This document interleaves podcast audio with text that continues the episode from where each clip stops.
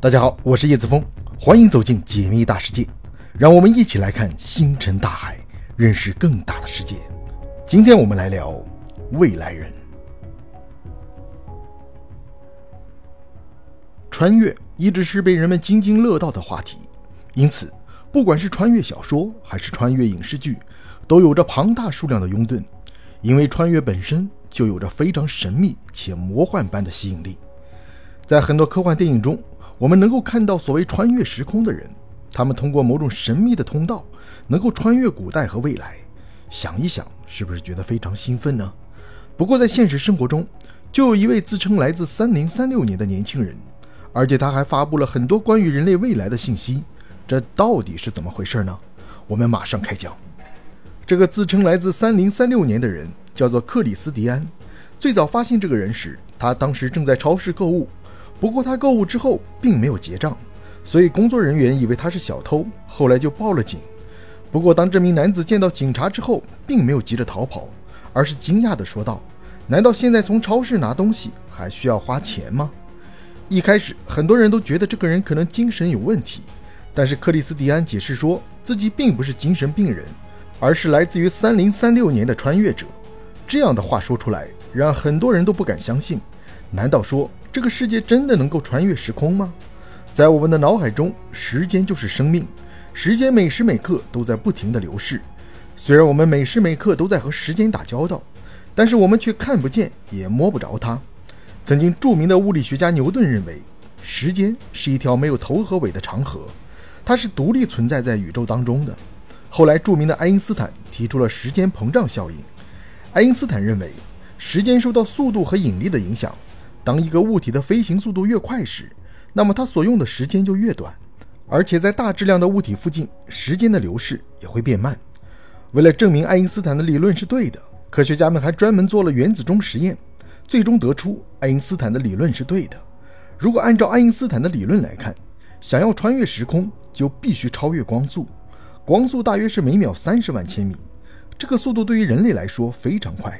以目前的科学理论来看，光的流逝就相当于时间的流逝。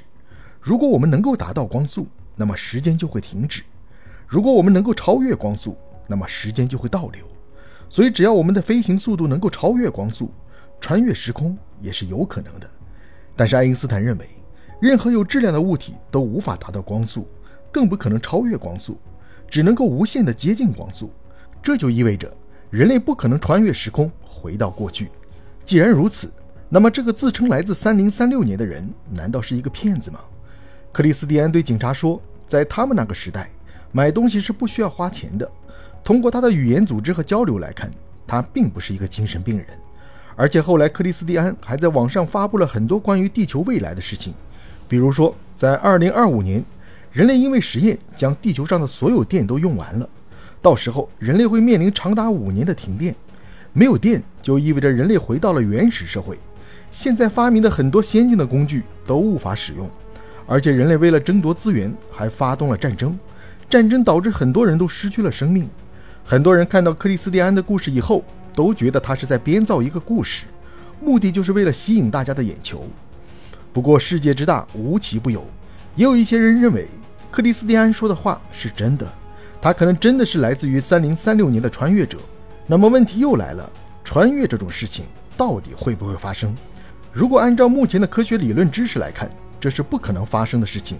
毕竟光速无法超越，既然不能够超越光速，那么就不可能穿越时空。而且穿越时空会出现一系列连锁反应。关于穿越时空，在科学界还存在着一个著名的悖论，这个悖论就是祖父悖论。关于祖父悖论，目前在科学界存在两种解释。第一种就是平行宇宙理论。科学家认为，当我们开启时间旅行回到过去后，实际上是穿越到了另一个平行宇宙中。在平行宇宙中，每一个宇宙都是独立存在的。在不同的平行宇宙中，我们的人生都是不同的，只不过我们平时无法感知到他们的存在。如果我们穿越到过去，杀死了自己年轻时的祖父，那么祖父就不会生下你的父亲。既然没有你的父亲，那么也就不可能生下你。既然未来的世界没有你的存在，那么你是如何穿越时空来杀死你的祖父的呢？如果按照目前的科学知识来看，这个思想实验本身就是矛盾的，因为如果我们杀死了自己的祖父，那么我们也不可能出现，或者说我们根本不可能杀死自己的祖父。不少科学家认为，其实我们穿越时空之后杀死的并不是自己的祖父，而是另一个平行宇宙中的祖父。当我们杀死祖父的一瞬间，另一个平行宇宙就出现了。这时候，我们已经进入了另一个平行宇宙中，而我们原本的世界中，祖父并没有死亡，而且未来也没有改变。但是在这个平行宇宙，祖父确实已经死亡了。所以在这个平行宇宙中，你的祖父无法生下你的父亲，你的父亲也就没有生下你。你只是改变了另一个平行宇宙的发展方向，但是无法改变已经发生的事实。关于平行宇宙的说法，目前在科学界有很多种。不过，到底哪一种才是真的？现在科学家还在积极的研究当中。不过，在量子力学当中存在一种叠加态，这种状态或许能够解释平行宇宙。量子力学是19世纪很多科学家一起创立的，它主要研究微观世界。叠加态是指一个量子系统中的几个量子态归一化线性组合后得到的状态。简单的理解。就是在宏观世界中，本来不可能同时存在两个事件的结果，但是在量子世界中就能够存在。其中一个著名的思想实验也证明了这一点。这个实验就是薛定谔的猫。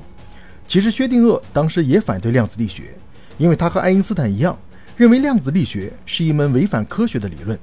当时薛定谔提出这个理论的目的，就是想要告诉其他人，在我们现有的世界中，任何事物都只能够存在一种结果。不可能同时存在两种结果，但是没想到，最后这个理论却成为了量子力学中的经典案例。薛定谔的猫大概意思是，将一只猫放在一个封闭的箱子里，这个箱子里面装有少量的镭和氰化物，镭存在一定几率的衰变，这个几率是百分之五十。如果镭发生衰变，那么就会触发机关打破装有氰化物的瓶子，这时候毒气就会被释放出来，而猫就会死亡。但是如果镭不发生衰变，那么毒气就不会被释放出来，而这时候猫就不会死亡。这个思想的本质是想要告诉大家，猫的生死只有一种结果，要么死亡，要么活着。在现实生活中，不可能同时存在两种状态的猫。但是哥本哈根学派认为，由于放射性的镭处于衰变和没有衰变的叠加状态，所以猫也处于死亡和活着的叠加状态。哥本哈根学派给出的解释是。在没有打开箱子之前，猫就处于死亡和活着的叠加状态。在打开箱子的一瞬间，所谓的波函数坍塌，量子回到本正态，猫的生死就确定了。简单来说，就是在没有打开箱子的时候，箱子里面其实存在两只猫，一种是死亡以后的猫，还有一种是活着的猫。这两个猫都处于叠加状态，相当于这两个箱子中存在着两个平行宇宙。当我们打开箱子时，其中一个平行宇宙就会消失，这时候我们就只能够看到一种结果。虽然这个理论看上去非常不可思议，但是在量子力学中它确实存在。既然如此，那么或许平行宇宙真的存在，只是我们还没有找到平行宇宙的入口。如果说平行宇宙真的存在在宇宙中，那么穿越时空就是有可能发生的。只要我们能够进入时空隧道，就能够到达另一个宇宙中。有很多人认为。黑洞可能是穿越时空的隧道。黑洞是宇宙中最为神秘的天体。在一九一六年的时候，爱因斯坦在广义相对论中计算出了黑洞的存在，但是他本人当时也不相信黑洞存在在宇宙中。后来，德国物理学家卡尔史瓦西给了黑洞一个精准的解释。他认为，当大量的物质集中在一点时，就会使周围产生世界。一旦进入这个世界，任何物体都会被吸进去。这个神秘的天体。就是黑洞，黑洞的特性就是不断的吞噬物质。有一些科学家认为，在黑洞的另一边可能存在着一个神秘的天体——白洞。黑洞和白洞连接在一起，就形成了虫洞。虫洞就是能够穿越时空的隧道。虽然这只是科学家的猜测，但也是有一定道理的。目前科学家也在积极地寻找宇宙中的虫洞。虽然现在科学家也不确定克里斯蒂安是不是真的穿越者。不过他竟然轻松地通过了测谎仪的测试，而且很多医生在对他做检查时，发现他体内存在大量的核辐射，这让很多科学家都感到不可思议。目前科学家也在研究克里斯蒂安身上的奥秘。如果他真的来自于三零三六年，那么他将彻底改变人类的科学观，并且对人类科技发展也有很大的帮助。